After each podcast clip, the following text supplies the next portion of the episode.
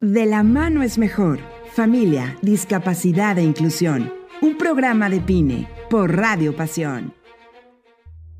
Hola, muy buenos días, muy buenas tardes y muy buenas noches a quienes nos escuchan en este su programa de la mano Espine. Esta ocasión tenemos pues un programa muy especial. Bueno, todos los programas son especiales, pero este eh, pues nos, nos invita mucho como a la reflexión porque es el mes, es el mes que también se conmemora pues este programa que vamos a dar ahorita el título que se llama Enfermedades raras. Y para tal ocasión tenemos a nuestra invitada que es Mariana Esquinca, quien es mamá de Romeo. Y ella pues ha ya estado alrededor de... ¿Cuántos años tiene Romeo, Mariana? Dos con cuatro meses. Dos años, pero bueno, ya después nos va a empezar a contar cómo fue todo, toda su experiencia y su testimonio. Pero ya tiene un rato eh, en este tema de las enfermedades raras, que este mes de febrero se conmemoran y que yo veo como una oportunidad para que en Pine y en, en este espacio que nos brinda siempre Radio Pasión podamos exponer a, la, a quienes nos escuchan este tema, que al final también parte de que son consecuencias y secuelas que pudieran dar como condición una discapacidad.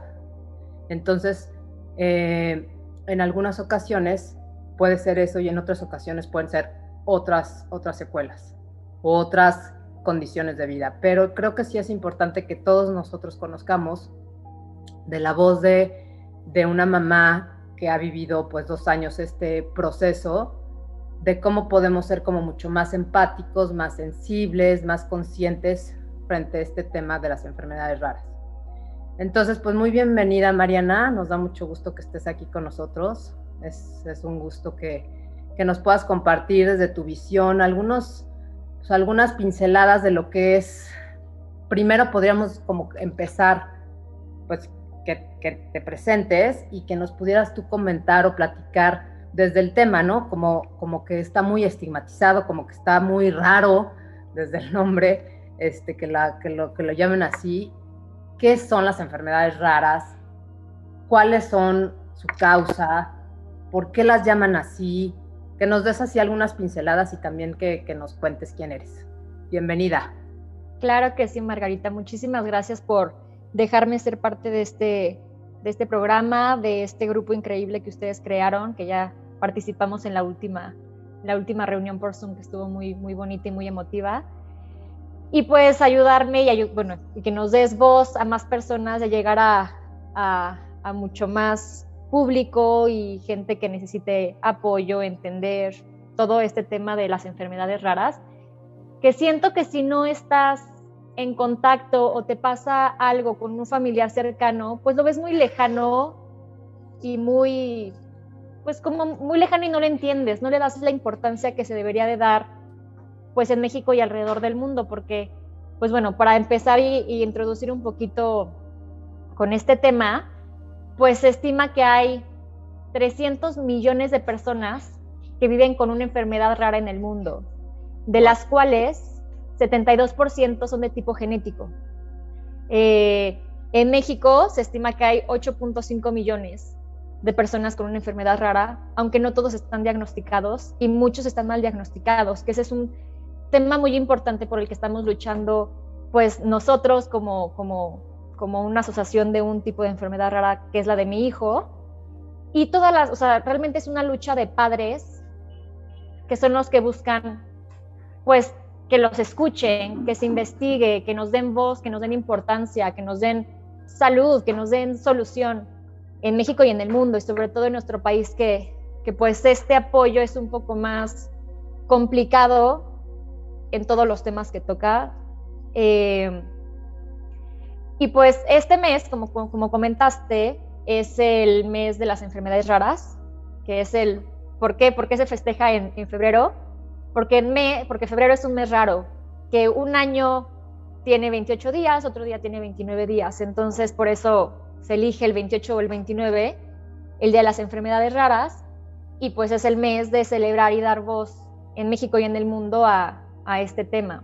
¿Y por qué las llaman así? ¿Por qué, se llama enfermedad, enfermedades raras? O sea, ¿qué viene su, su nombre propio? Pues realmente, o sea, lo correcto es enfermedades de baja prevalencia, que son enfermedades que hay muy pocos casos en el mundo eh, y pues al ser, al, ser, pocos casos, pues las ven raras. O sea, en realidad como, como, que hay pocos habitantes en el país que tienen esa enfermedad sobre cada, no sé, no sé si en México es como cinco por, por, por 10 mil personas, cinco hay que tienen esa enfermedad rara. Sí, exacto. Es un porcentaje muy bajo de baja prevalencia en, en, en una población.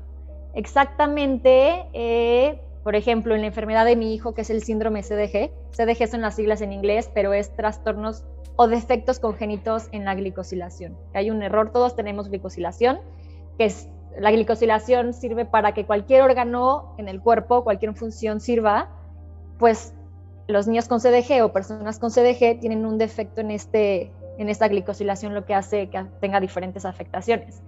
Y aquí la prevalencia estimada es de 1 en 50 mil o 1 en 100 mil. Aunque sí, entonces estos, por ejemplo, el caso de mi hijo el año antepasado, que apenas es febrero, pero el año antepasado eran 30 casos, el año pasado pues ya eran 100 no porque cada vez hay niños más enfermos, sino porque es nuestra lucha de concientizar, que sepan que existe y que, estas enfermedades necesitan tener un diagnóstico. Exacto, o sea, y, hay muchos más casos, pero mientras más concientización y más doctores manden cuando hay algo raro a un genetista y que busquen el por qué, no tratar, sino buscar una razón, el por qué, este, pues sí, se nos fue un poquito Mariana.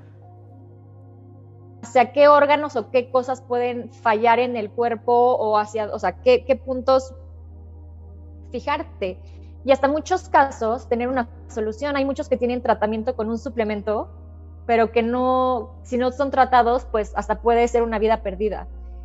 Entonces, pues por eso es muy importante que nos escuchen y que el gobierno también pues apoye con investigación, con apoyos, porque aparte de que es un proceso complicado como el cualquiera que, tiene un familiar con, con, algo que no era lo que planeaba o lo normal, pues también está toda la parte pues psicológica, económica, que aquí en México es muy difícil tener apoyos pues para terapias, medicamentos, para muchas cosas. Entonces, pues es una cadenita muy larga que acaba colgándose la familia, y son, se sienten solos, no, no los comprenden. Entonces, pues por eso es muy importante los grupos como PINE, eh, que son comunidades de personas que llevan más años, menos años, que te entienden, te apoyan, te comprenden y pues te dan tips para muchas cosas. Entonces, gracias por, por, haber creado PINE, que también es un trabajo súper bonito.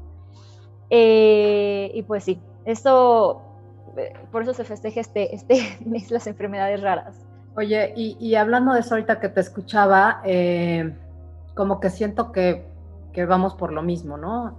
Justo ahorita decías, y tú también, pues a raíz del nacimiento de Romeo y, con el paso del tiempo y con, lo que tú ya has vivido, pues formas una asociación y le das como un, una, causa, un para qué a lo que, a lo que vamos viviendo, ¿no? Que esa es un poco la, tirada de Pine en el transformar lo que, lo que nos pasa, no en un por qué, sino en un para qué, ya después de todo el proceso de duelo y de lo que, lo que va, cada quien va viviendo, que es justo lo que no esperábamos, ¿no? No esperábamos que pues yo tuviera en mi casa a, una hija con discapacidad, ni tú tampoco esperabas que Romeo tuviera una enfermedad rara. Al final creo que las eh, consecuencias o el camino, pues es muy parecido, ¿no? Frente a lo que vivimos como papás, como familia y también al exterior, o sea, un poco lo vas viviendo como en soledad, lo vas viviendo con incertidumbre, lo vas viviendo con, pues como con enojo a veces, lo vas viviendo con incomprensión. Entonces todo, todo eso pues sí tenemos como en esa parte, esa similitud de caminos, que más allá de, pues del, lo que yo digo, como de, las etiquetas o de los diagnósticos, pues, pues recaen en que nuestros hijos no, no están dentro de la norma, ¿no? No, no están dentro del, claro. de, lo que consideran la normalidad, cuando la verdad es que lo, normal sería que no hubiera norma, ¿no? Que todos claro. pues, o sea, que se considerara cada quien diferente, como que nos reconociéramos como cada quien diferente y como únicos e irrepetibles. Pero bueno, eh, eh, a la sociedad le, le, ha, le, ha, le ha venido bien en el que podamos agruparnos. Entonces, pues están los grupos de tal y tal, y entonces, pues ahora está este, este tema que es sumamente importante, pero que al final como, como parte de los derechos que tienen nuestros hijos, es que simplemente sean reconocidos, aunque tengan una enfermedad rara y que su condición pudiera ser discapacitante o que nuestros hijos con alguna condición como una parálisis cerebral también pudieran ser considerados eh, como un niño más con el derecho a jugar, con el derecho de ir a la escuela, con el derecho de, de, cuando sean grandes trabajar. Es decir, este reconocimiento por parte de, de la sociedad de que son, son uno más, ¿no? Y que, claro. que igual tu hijo que tiene dos años tiene esos mismos derechos. Entonces, ¿cómo qué crees tú que, que tiene este, este tema como enfermedad rara, como esos elementos comunes que pudieran ser, o sea, desde dónde se juntan ustedes como, como papás o como comunidad para definir a las enfermedades raras? Tú tienes una que ahorita yo me dices y ya está, o sea, yo te decía hace rato, es que ya lo dices con tanta facilidad que yo ahorita me dices que tiene, que, qué síntomas tiene Romeo y no sé, no sé qué es. O sea, qué otro tipo de enfermedades raras más comunes son las que existen, por ejemplo, en nuestro país. Pues, mira, eh, para, para, solamente para ir un poquito atrás, aparte de la, de la estadística que me faltó comentar, o sea, de estas 7000 enfermedades raras, porque hay 7000 enfermedades raras. Ese es el tema. Entonces, si hay unas más comunes, hasta en el cáncer. Bueno, Mariana, pues cuéntanos entonces em, un poco lo que, lo que platicábamos de, la estadística y, o sea, también como que yo había visto un poco de los elementos comunes que, pudieran ser como lo, lo representativo de las enfermedades raras, ¿no? Por ejemplo, que son diagnósticos tardíos, o sea, que muchas veces pueden ser entre 5 y 10 años, que son pues graves, o sea, que, en realidad pueden poner en peligro incluso la vida de, la persona, que hay secuelas, como que estas partes que como que son características que ya de por sí dan el tema de una enfermedad rara. Cuéntanos un poco de esto y también como esta similitud que yo también encuentro con cuando descubrimos que nuestros hijos tienen alguna discapacidad, esta parte tan desgastante del camino que tuviste tú eh, frente al diagnóstico, o sea, hasta llegar a tu diagnóstico y que pudiste quizá como, ah, ok, a partir de esto ya sé para dónde es mi camino. Claro. Sí, pues mira, para regresar, como dices, un poquito a las estadísticas, en México, bueno, y la, información, por ejemplo, en México la Ley General de Salud en México define las enfermedades raras o de baja prevalencia a aquellas que tienen una prevalencia de no más de 5 personas por cada 10.000 habitantes. Sí. Eh, y pues bueno, eh, lo que te decía, el tamiz en México también se hace para definir algunas, pero como, pero como te había dicho antes, hay 7.000 enfermedades raras, o sea, hay 7.000, son muchísimas, de los cuales el 90% no tienen tratamiento. La mayoría de estas, perdón. No, perdón, nada más ahí como un paréntesis en esto que dices del tamiz, como que también el tamiz es como muy, o sea, no está homologado en todas las partes del país, ¿no? O sea, en algunos casos, en algunos estados está ampliado, en algunos casos eh, hospitales privados también te lo han ampliado, pero tampoco eso es como uno de los pendientes que pudiera ser algo importante para, para saber, ¿no? Como dices tú, pues 7000 enfermedades raras. Pues. Claro, como dices, definen como las más comunes y aparte de cada país tiene pues su propio tamiz de forma local. Entonces, em, como pues lo que, lo que te comentaba, no tienen tratamiento y de estas 7000 la mayoría, pues son discapacitantes, eh, lo que hace que también para nosotros sea muy importante el, el camino de inclusión, eh, de que la sociedad vea las discapacidades con más naturalidad, sin tanto tabú, porque pues desde hasta los niños chiquitos todos se burlan muy fácilmente de pues cosas que no conocen porque son diferentes. La gente tiene miedo de lo que no conoce, de lo que es diferente. Y pues lo ve tan lejano que hasta como te comentaba hace rato, hasta que tienes algo cercano, pues empiezas a entender pues esta gente, su travesía, eh, pues la importancia de la inclusión y de que haya una sociedad más con más respeto y que acepte pues a todos los tipos de personas, porque al final todos somos únicos, todos somos diferentes y pues cada quien tiene su historia, cada quien tiene sus dificultades y cada quien pasa por por las buenas, por cosas buenas y por cosas malas. Entonces, pues sí es muy importante esto de, la inclusión. Eh, también otra estadística del tema de la discapacidad, pues uno de cada 20 niños tienen alguna discapacidad.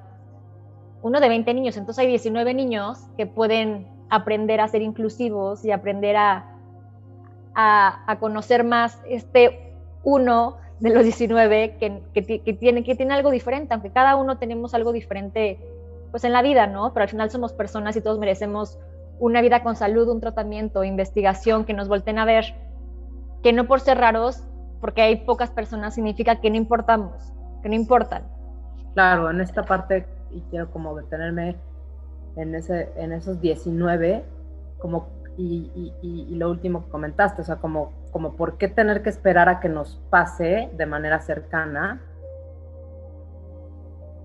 cuando la vida debe ser inclusive, incluyente con todos, porque eh, nos va a pasar, o sea, de alguna forma y con el paso del tiempo y como tú dices, pues una de las consecuencias o secuelas o, o, lo, o como, como lo que viene de una enfermedad rara es una discapacidad. Y, claro. y es que no nos morimos eh, en esta, o sea, a esta edad, pues finalmente vamos a llegar a la discapacidad por, la, por, por llegar a ser personas de la tercera edad o, adultos mayores. Entonces, necesitaremos eh, que la sociedad sea consciente y que, y que sea empática y que haya accesibilidad y que se eliminen muchas barreras para poder entonces lograr justo eso, una sociedad como mucho más justa, mucho más humana, ¿no? Pero sin necesidad de que en nuestra familia tenga que llegar ese momento. O sea, no, no, no, no cerrarnos a que es una realidad, es una realidad del, del país y del mundo. Claro, claro. Sí, como dices, o sea, al final las enfermedades de baja prevalencia o las enfermedades raras, pues la mayoría son discapacitantes, son crónicas y muchas son potencialmente mortales. ¿Por qué? Pero porque no tienen un tratamiento, porque no las voltean a ver, porque hay un poco porcentaje de personas con estas enfermedades. Y aquí en México y en el mundo hay muchos no diagnosticados o mal diagnosticados. Esto es eh, también pues preocupante porque como te comentaba también hace rato es que puedes cambiarle la vida a un niño o hasta salvársela. Porque, por ejemplo, en el caso de los CDGs, que es el trastorno que tiene mi hijo, eh, hay dos tipos de CDGs que con un suplemento, o sea, o sea, suplemento literal, que es la manosa o, u otro suplemento, pues les ayuda muchísimo al funcionamiento de todo lo que tienen, pues que no les funciona bien. Entonces ahí ya les cambias la vida, los ayudas a avanzar, hasta les puedes salvar la vida. Entonces la parte de diagnósticos es súper importante y es una pelea que también pues estamos haciendo la investigación. ¿Cómo, crees que, pudiera, o sea, ¿qué, ¿qué, crees que necesitaríamos para poder llegar a un diagnóstico oportuno? Por ejemplo, en tu caso, o sea, tu camino de, llegar al, al, diagnóstico de CDG, que, ¿cómo fue? ¿Cuánto tiempo tardaste? Y, y en tu experiencia, ¿cómo podrías tú decir, bueno, que esto que yo tardé pudiera ser en menor tiempo si es que hubiera médicos más capacitados, si hubieran tomado eh, desde la carrera algún tipo de adiestramiento para saber que también pueden existir esas enfermedades. O sea, como que, ¿qué pudiera mejorar para un diagnóstico más oportuno? Pues como dice, como comentaste hace rato, o sea, una, un diagnóstico de este tipo de enfermedades raras es de 5 a 10 años si tienes suerte. O sea, nosotros fue muy rápido, la verdad, porque empezamos a buscar y a buscar y a cambiarnos de doctores, igual que muchas, las pocas personas que están en México es porque muchas veces las mamás no se quedaron con el diagnóstico principal que en los CDGs mal diagnostican muchas veces con parálisis cerebral o epilepsia, que por la epilepsia muchas veces la gente puede perder habilidades, pues en epilepsia o, parálisis cerebral. Como los síntomas, ¿no? O sea, Es que es uno de los, ajá, exacto, de los síntomas, pero pues dicen esto y ya. Yo creo que el problema radica en que, no digo que todos los doctores, porque hay doctores increíbles que nos han ayudado y que sí ayudan a, llegar al por qué. El chiste es no tratar, o sea, no solamente tratar los síntomas, es el porqué de los síntomas. Si hay algo raro que no tiene explicación, pues hay que ver un porqué. Que los doctores no tengan también esa de que es mi paciente, pues no se lo voy a mandar a alguien más. Que, que, sí, si tiene algo el corazón y son, no sé, un neurólogo, pues que mande con, un, con el doctor indicado para cada sintomología. Y que si hay algo, los pediatras, neurólogos, pues manden a un genetista, porque el genetista es el único que va a abrir los libritos del ADN para, para entender el por qué. Entonces, por eso hay muchos niños no mal, mal, diagnosticados o sin diagnóstico que los papás no entienden el por qué. También es porque llegar a ese diagnóstico es complicado, porque en muchos hospitales públicos en México no hay genetistas o, o no te van a mandar a un genetista por el costo que, que, que, es caro, es caro. Exacto, nosotros, nuestro camino fue rápido. Eh, al año no se sentaba después, desde antes ya habíamos ido con genetistas y el la genetista nos dijo que si al año no se sienta con terapias y con todo el apoyo, hay algo raro. Desde los seis meses no se sentaba, pues ahí empezaron las lucecitas, como que las, las banderitas rojas. Entonces, pues nos dijo que hay este... Pero tú, perdón, en, tu, en el hospital perdón, cuando nació todo bien. O sea, saliste con tu bebé como lo esperabas, los dos, tres días. Es que la historia de Romeo... Diferente. La historia de Romeo fue, fue, fue, es larga, pero mi, mi hijo nació en España, eh, justo antes de venirnos a vivir a México. Él nació, o sea, el embarazo estuvo perfecto, eh, todos los exámenes que le hacían perfectos, nació, fue rápido, todo estuvo bien. Pero al segundo día, como a muchos bebés, a muchos bebés eh, se les subió la bilirrubina. Entonces lo dejaron una semana con la luz especial, yo al lado, o sea, lo normal. Nos fuimos, a las dos semanas regresé al hospital para mi hija y me dijo el doctor, sigue un poquito, sigue amarillo, velo a ver. Y se le ha vuelto a subir la bilirrubina, que ya no es normal cuando les baja la bilirrubina, les vuelve a subir. Eh, lo volvieron a internar una semana y empezaron ahí a sospechar de otra enfermedad rara, que no tiene, pero también era muy rara, que se les sube la bilirrubina y que se, les puede subir mucho y se necesitaba un examen genético para saber si tenía eso o no. La única forma en que no se le subía la bilirrubina si tenía eso que todos sospechaban era con anticonvulsivo, aunque él nunca había convulsionado. Nos venimos a vivir a México en lo que daban los resultados porque los exámenes genéticos tardan pues aproximadamente un mes o dos meses. Y justo cuando nos venimos a vivir a México, fue antes de la pandemia, en diciembre, nos llegó el resultado que decía que no tenía Krieger-Najar tipo 2, que es otra cosa muy rara también, que viéramos aquí localmente para ver si le podíamos quitar el anticonvulsivo. Fuimos con perdón, pero comía bien, o sea... Tomaba el pecho bien, o sea, no, y todos los exámenes que le habían hecho antes de sangre y todo, todo estaba perfecto, físicamente él, pues está bien, de sangre, tomaba pecho, estaba muy chiquito para ver los hitos todavía. Y uno de los síntomas del CDG es convulsiones, pero él estaba cubierto de la parte de convulsiones por, por suerte, por la parte de bilirrubina en lo que veían si tenía esta, enfermedad muy rara. El lo dijo, no, él tiene Hilbert. Hilbert es una como tipo de enfermedad rara, pero es, es, es benigna. Simplemente cuando naces o cuando tienes mucho estrés te puedes poner amarillo, pero no es peligroso, no es, o sea, es algo benigno completamente. Dijimos, perfecto. Y le quitaron el anticonvulsivo así. Al mes convulsionó. Entonces era como, ¿qué pasa? No sé qué. Como que ahí empezaron como que más más focos rojos. Más foquitos rojos, exacto. Convulsionó, fuimos a, que lo vieran y tuvo un electroencefalograma, salió normal, pero de todas formas empezó a tomar anticonvulsivos. En ese momento empezó la pandemia, entonces pues, no visitas con doctores, todo el mundo estaba encerrado. Era en el momento en que la gente no asomaba ni la ventana por la, ni la cabeza por la ventana porque decías, ay, me voy a contagiar y que era como la parte más fuerte. Y pues él, él estaba con los anticonvulsivos y yo al principio pensé que era autista pero yo escribía a, los, lugares de autistas y me decían, es que está muy chiquito para saber si es autista o no, porque él no nos volteaba a ver y no sonreía. Pero tenía que dos meses o... No, ella tenía cuatro meses, cuatro, ah. cuatro, cinco mesecitos. Y tienes otra hija, ¿verdad? Tengo una hija de cuatro años, que ella era lo contrario, o sea, ella, yo ya sabía, ya, ya, o sea, era lo contrario, porque aparte mi hija fue de la clásica que hizo todo antes de los niños de su edad, o sea, era como polos opuestos completamente, entonces como que no me encajaba bien. Eh, yo empecé a, o sea, contacté otra vez a la neuróloga y dije, ¿sabes qué? No será de que, perdón, sí, volvió a convulsionar, bueno, convulsionó, y dije, ¿no será más bien que está dopado con la medicina? vamos a ver, le hicieron otro electroencefalograma, salió normal, y me dijeron, ok, vamos a ver con una genetista para que nos dé luz verde. O sea, como que ahí justamente fue rápido la guía de genetista para que nos dé luz verde de que puede quitarse la, el anticonvulsivo con el Hilbert y le das con todas las terapias y, vamos viendo, ok, electroencefalograma normal, la, la mm, genetista dijo, sí, se lo podemos quitar, porque puede ser que le quitaron el anticonvulsivo de un día a otro de golpe pues por eso convulsionó, pues vamos a ver.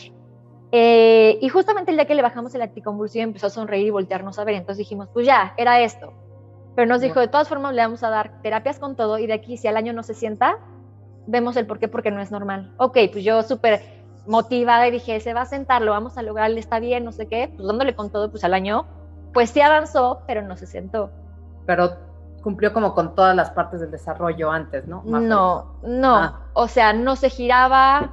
La cabeza. iba, la cabeza pues tiene hipotonía, o sea, iba atrasadísimo en el desarrollo, avanzando muy lento, como hasta ahorita que pues sí, gracias está avanzando, pero pues a sus tiempos, que ya antes mi preocupación era avanza, avanza, avanza, avanza, ahora lo que me importa es salud y que vaya avanzando a su, a su ritmo. Eh, eh, llegó al año, nos sentó y nos dijo, a ver, vamos a ver por qué, porque no hay ninguna, o sea, tiene que haber alguna razón. Y pues nos dijo de este examen genético que se llama exoma, que no se hacía en, de forma local, que tienes que mandar a Estados Unidos, que cuesta un dineral. Y mucha gente nos decía, no, es niño, va atrasado, pero no lo hagas, ¿para qué gastan tanto? ¿Para qué no sé qué? Pues hablamos, juntamos el dinero y dijimos, vamos a hacerlo porque debe de haber algo raro y prefiero saber que me digan, no tiene nada, seguir quedándome con la duda. Le hicieron el examen genético y pues a los dos meses salió que pues, tenía este, tiene esta enfermedad rarísima, de las más raras, que se llama trastornos congénitos de la glicosilación, que se dejé. Al final tuvimos suerte de tener un diagnóstico rápido, pero del grupo de los CDGs en el mundo hay, o sea, cada semana hay nuevas familias y muchos sí de bebés, sobre todo en países donde ya se empieza a escuchar más de los CDGs y cuando se empieza a hacer como más conciencia que motivar a los doctores de que hay algo raro, mándalo con el genetista. Hay algo raro, existe esto, o sea, todos estos foquitos, y, eh, pero hay muchas personas que tardan 10, 15 años o hasta que tienen el diagnóstico y dicen, ay, con razón no entendemos por qué en mi familia todos los niños, hombres, se tenían como que acababan teniendo muertes antes de los dos años. Pues sí, porque no, eran tan comunes los exámenes genéticos o no, los doctores no buscaban el por qué y pues había como cosas raras en la familia porque la mayoría son genéticas. La de mi hijo es, normalmente es hereditaria, pero en su caso, él es novo, es el primero en la familia. Ni yo, ni Paul, ni mi marido lo tenemos. Entonces todavía es más raro que si ninguno de los dos lo tienen, un hijo salga así. Pero puede pasar. ¿Alguna mutación o algún accidente? Sí, o sea, exacto. Justamente cuando pues, se creó, pues hubo ahí una alteración mínima por lo que pasó. Aunque en general los CDGs y las enfermedades genéticas es porque toda la gente tiene mutaciones en el cuerpo, todos, pero no los desarrollamos. Y si tienes, eres la uno en un millón que tienes esa mutación y conociste, te enamoraste de otro uno en un millón que también la tiene aunque no la desarrolló y tiene un hijo, pues sale. Se da. A veces hay unos que solamente es la mamá o el papá y pues se da. El triple de raro, que ni la mamá ni el papá la tengan, pero también existe la posibilidad de que sea el novo. O sea, se da. Son cosas que pasan. Pasan Sí. Nos pasan.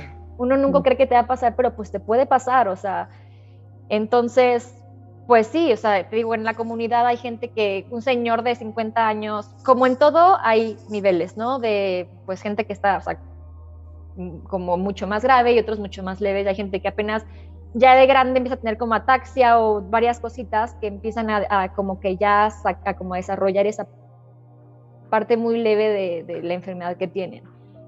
Eh, hoy en día siento que se está diagnosticando más porque esta enfermedad está creciendo muchísimo cada semana en gente que está diagnosticada, sobre todo en bebés. Oye, perdón, ¿y este, o sea, ese diagnóstico solamente lo pueden hacer a través de ese examen genético, el exoma. Genético que no sea, que se hace solamente en el extranjero. Pues a nosotros, o sea, fue en el extranjero, pero ya estamos trabajando con un investigador en, en Morelos, en Cuernavaca, que, perdón, él es el experto en, de CDGs en México y es parte de la, perdón, ¿eh? Voy a tomar un traguito de agua, perdón. Sí. Ya, perdón. este, o sea, es un examen muy caro y, y entonces pues no hay diagnósticos.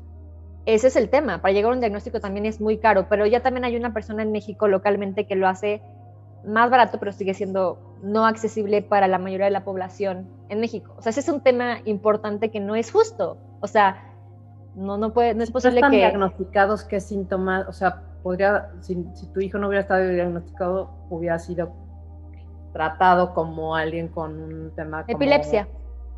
Eh, parálisis cerebral o...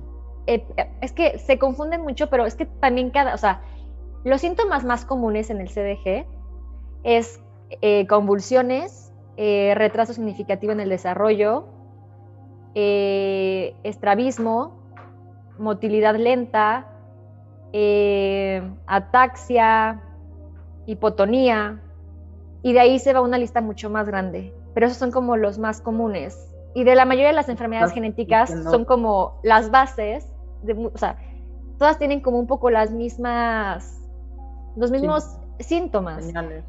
Exacto, pero al final es importante tener un diagnóstico, uno, para saber qué pasa, porque si no siempre vives en la deriva de la incertidumbre de, qué está pasando y no sabes hacia dónde dirigirte o a quién buscar o qué es lo que necesita tu hijo, porque hay varias que ya tienen, que tienen medicamentos o tienen alguna solución, suplemento o qué tipo de terapia hacer o puede tener afectación del corazón, pues te fijas en el corazón, si no, pues es un cuerpo entero y no sabes ni a dónde dirigirte, ni con quién, ni saber lo que pasa, o sea, y es muy fuerte para las familias. O sea, cuando tienes un diagnóstico así es un, es un golpe y te cambia toda la visión que tenías de vida, todos tus planes, todo. Entonces, pues apoyar a estas familias, voltearlas a ver, voltear a ver a toda la gente que pues somos una gran población en el mundo, 300 millones somos muchísimos, bueno, son muchísimos.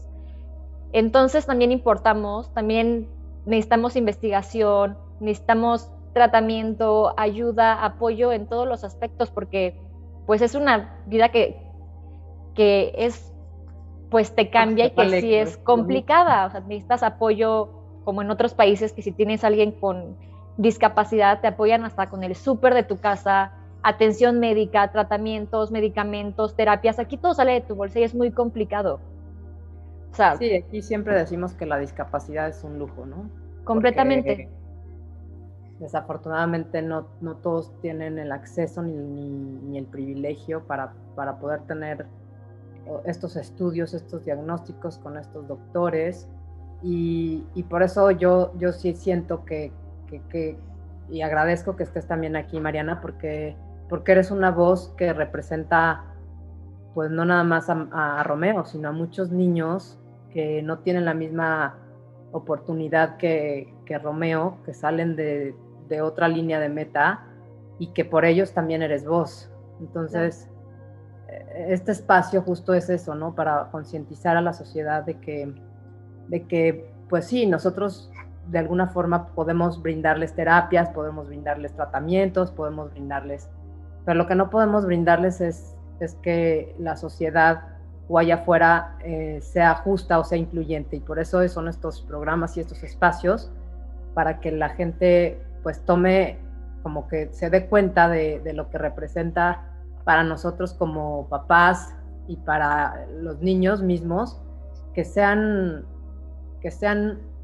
personas y que puedan desarrollarse como cualquier otra persona con, los, eh, con lo necesario, con las adaptaciones necesarias para que puedan llegar a ser plenos y libres como queremos que sean nuestros otros hijos. O sea, tú también tienes a otra hija y, lo mismo quieres para ella que lo mismo quieres para Romeo, ¿no?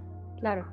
Entonces, justo es lo que, lo que buscamos como PINE, como, ¿cómo se llama la asociación que estás dirigiendo? CDG México.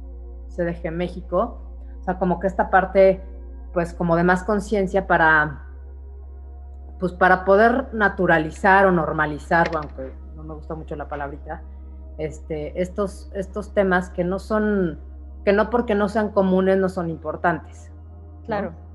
Entonces, desde ahí, como, como, como desde tu experiencia, ¿cómo, ¿cómo se llega a formar ya ahora una asociación? O sea, ¿en qué momento? Porque la verdad es que me impresiona que tan rápido ya hayas dado ya el salto para poder como, como salir de nuestro, que también es un proceso de duelo, también es un proceso donde necesitamos como mucho apoyo personal para poder dar el salto a, a, saber y aceptar nuestra realidad y ya después poder hacer algo por, por otras personas, ¿no? Entonces, ¿en qué momento tú ya dices, bueno, ok, esto pasa con Romeo, pero ahora siento la necesidad de que esto salga y que, que, que la sociedad conozca y voy a formar una asociación? Pues es nuestro motor. Crear la asociación es nuestra forma de avanzar en el duelo. O sea, tuvimos el diagnóstico, obviamente como todas las personas se ponen a buscar en internet y te encuentras con lo peor.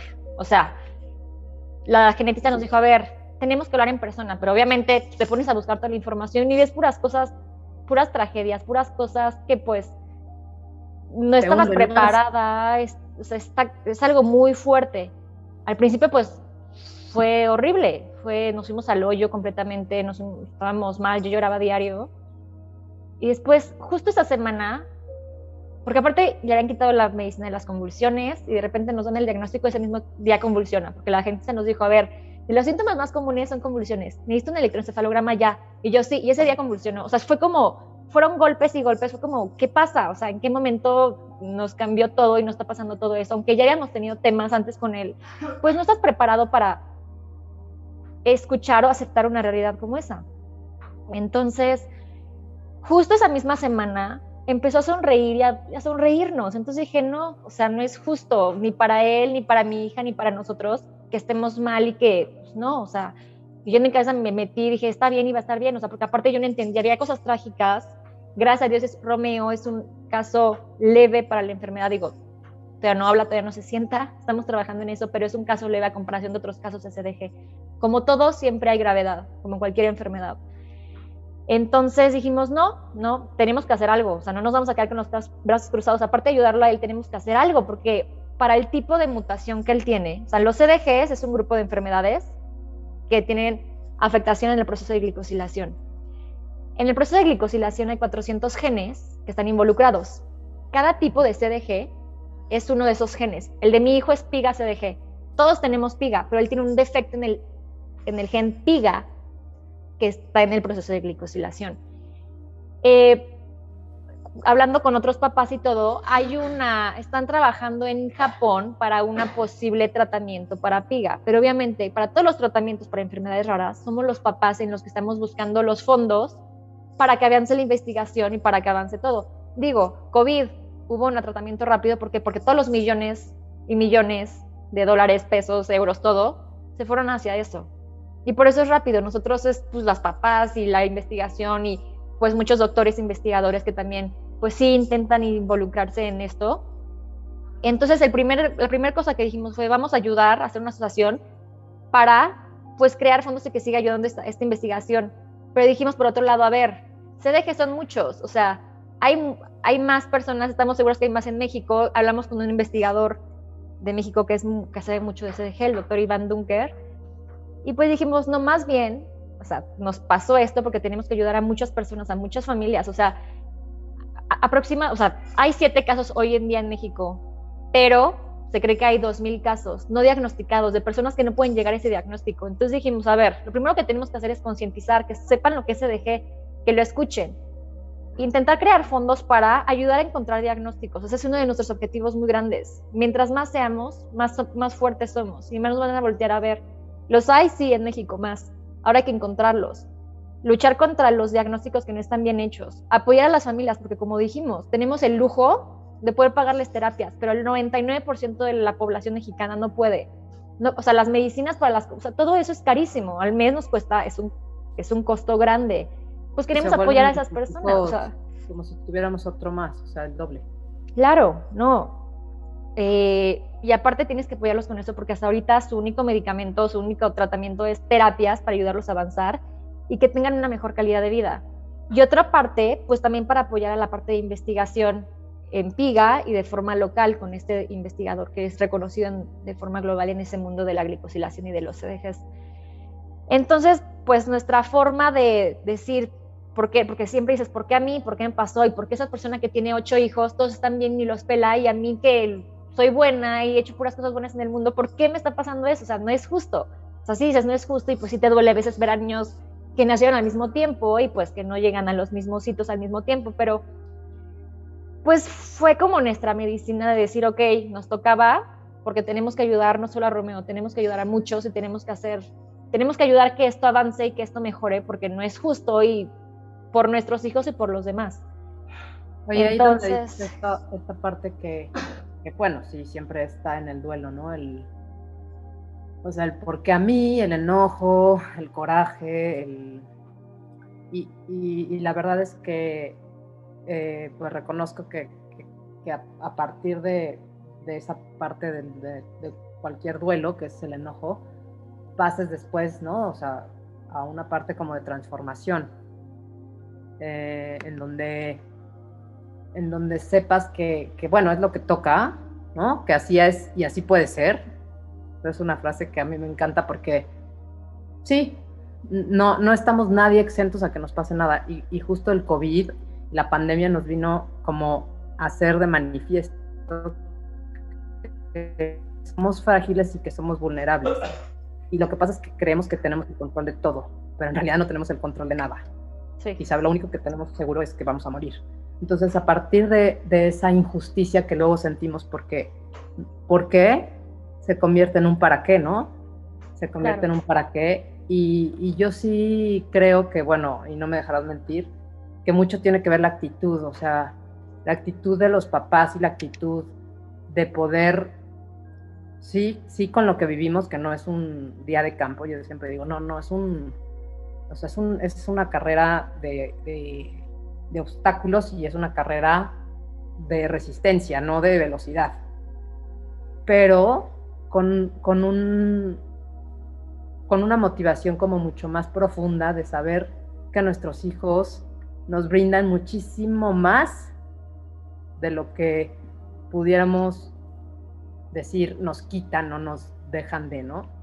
O sea, con esta nueva actitud y con esta nueva visión, podemos entonces ya como dar ese pasito donde tú estás en poder crear, en poder dar, en poder transformar, concientizar a los, a los de afuera y, y lograr que pues, haya mucho más investigaciones y tal.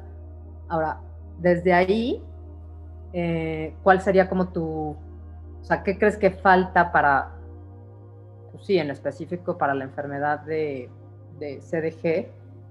¿Y qué, qué, cuál sería como el ideal que tú buscaras para Romeo? O sea, como que dijeras, bueno, así como es, en esta aceptación que, queremos, porque luego es muy difícil y queremos que entren en esta puertecita de la sociedad donde nos dicen que los niños así deben de ser, que así se deben de sentar, que así deben de caminar, que así deben de hablar, que así, ¿no?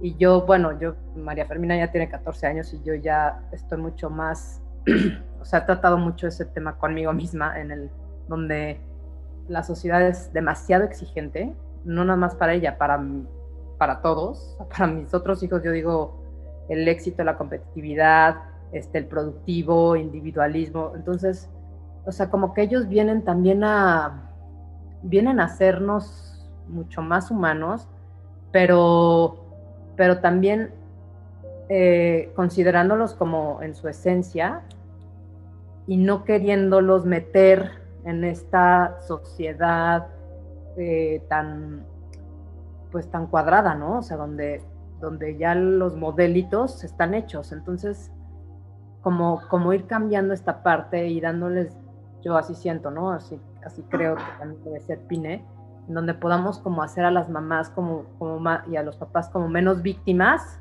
de esta parte de, porque a mí, qué injusto la sociedad, no me, no me entiende, no hay rampas, o sea, sino, sino realmente como, como concientizarnos nosotros de, bueno, esto es lo que, esta es nuestra realidad, y con esto, ¿qué vamos a hacer nosotros como familia?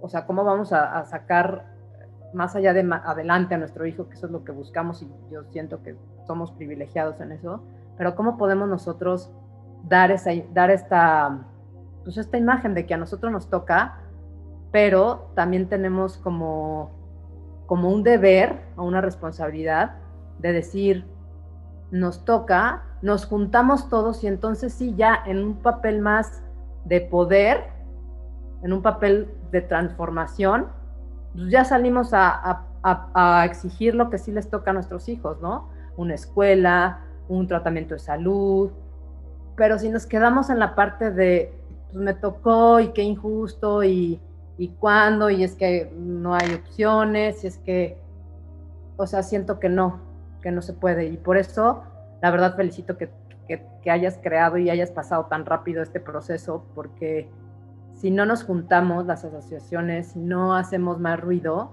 difícilmente nuestros hijos tendrán el lugar que se merecen en la sociedad.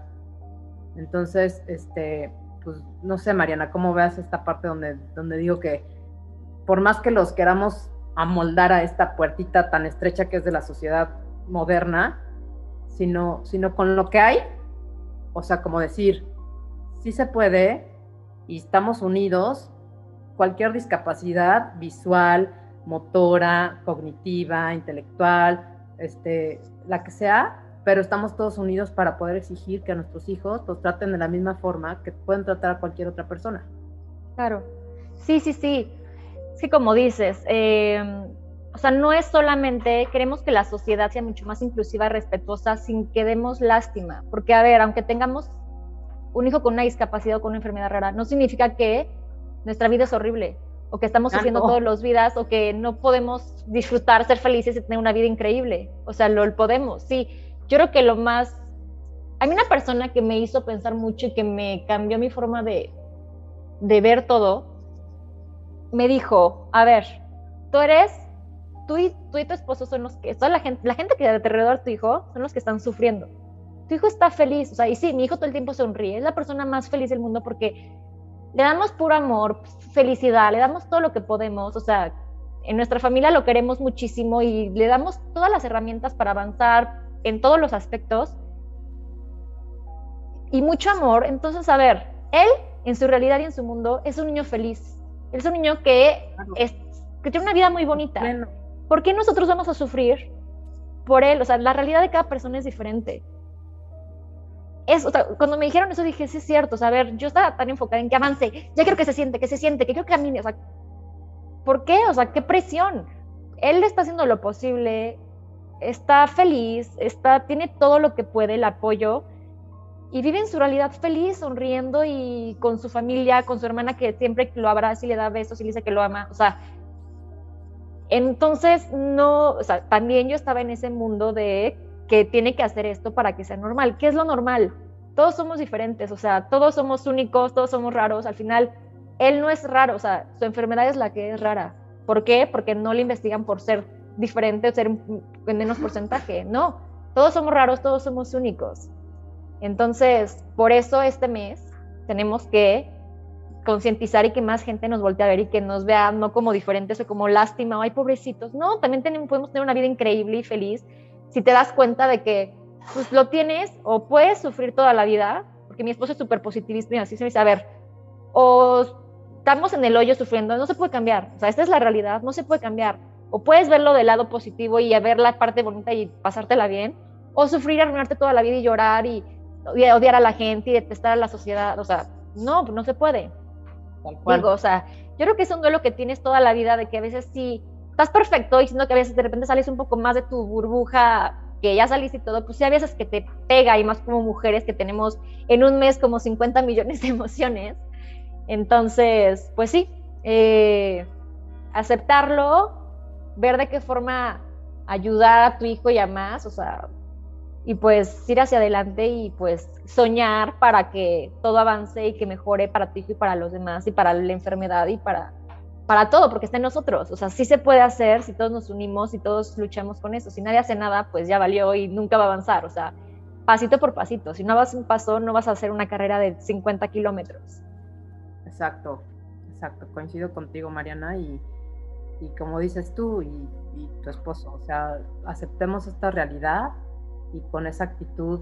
Y no es de que, ay, sí, vivan los optimistas, sino realmente es, aceptamos una realidad y con esta realidad de ser plenos y de ser felices, porque la verdad es que cuando descubres cada día lo que nos dan, o sea, el logro que va a ser cuando cuando camine, cuando haga, va a ser una cosa como un estallamiento de emoción claro. que, difícilmente otro papá lo puede hacer. Entonces, descubrir eso cada día es a mí, para mí, mi mayor motor para seguir. la sonrisa, pero tienes, tienes que estar como súper consciente y súper despierta para poder encontrar esa palabrita que te dijo, esa sonrisa, ese gesto que tuvo con los demás, o sea, cada cosa. Y sí habrá momentos difíciles, como también nosotros tendrán momentos difíciles. Claro, sí, sí. Pero eso nos ayuda mucho como, como que el motorcito a saber que ni somos víctimas, ni, ni nos pasó lo peor, ¿no? Sino simplemente es la vida y a unos les pasa unas cosas y a otros les pasa otras cosas y la verdad es que sí tenemos como ese, ese, ese privilegio y esa responsabilidad de poder ser voces para que la sociedad conozca y la sociedad pueda ser mucho más incluyente dentro de lo que a nosotros nos corresponde. Pero lo que queremos, pues como queremos con nuestros demás hijos, es que puedan ser felices y que puedan ser plenos y libres, ¿no? Y hay que, y hay que juntarnos y hay que hacer más cosas juntos, Mariana, ¿cómo ves? Feliz, yo feliz. Yo soy súper pro a unirse a todas las asociaciones, a hacer fuerza, comunicar, apoyarnos, porque pues estamos para eso, ¿no? Para apoyarnos. Si no, pues, si uno solamente por uno y por su situación, pues está cañón crecer. Claro. Ay, Mariana, pues me dio muchísimo gusto estar aquí contigo, este, este momento aquí en, en nuestro programa de la mano Espine. Una vez más agradecemos el espacio a Radio Pasión que siempre nos brinda pues como este, este momento, que, no hay muchas estaciones que se dediquen al tema de la inclusión y de la discapacidad. Entonces, pues una vez más, gracias Radio Pasión, gracias a, a, Ricardo Gómez, quien nos ayuda en la edición y en la producción de este programa. Y bueno, Mariana, danos por último tus datos, tus redes, dónde te pueden encontrar, dónde hay, habrá algunos, algunas personas que quisieran poder como, como comunicarse con ustedes, dónde, dónde te pueden encontrar. Claro que sí, mira, nuestra página es www.cdgmexico.org.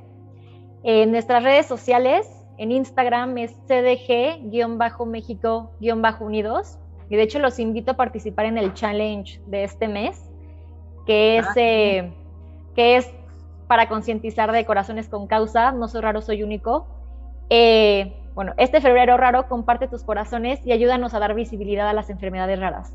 Cualquier signo de corazón con las manos, un dibujo, lo que sea, compartir en historias o en post y poner los hashtag de corazones con causa, no soy raro, soy único y nuestro arroba para poder compartir, llegar a más y que pues dar importancia a, las enfermedades raras y a las personas que pues tienen, son de baja prevalencia y que también estamos, también existen. Claro, no, buenísimo. Ahorita los, los vamos a apuntar y los vamos a subir también a nuestras redes y también en las de Radio Pasión para que todos estemos también en el, en el tema de, del mes, que es el de las enfermedades raras, para ser mucho más visible, más conscientes y como más humanos a los que, a los que de alguna forma lo oyen medio raro esto de las enfermedades raras. Pues muchas gracias Mariana, gracias a todos los que nos escucharon y nos vemos para la próxima. Gracias Margarita.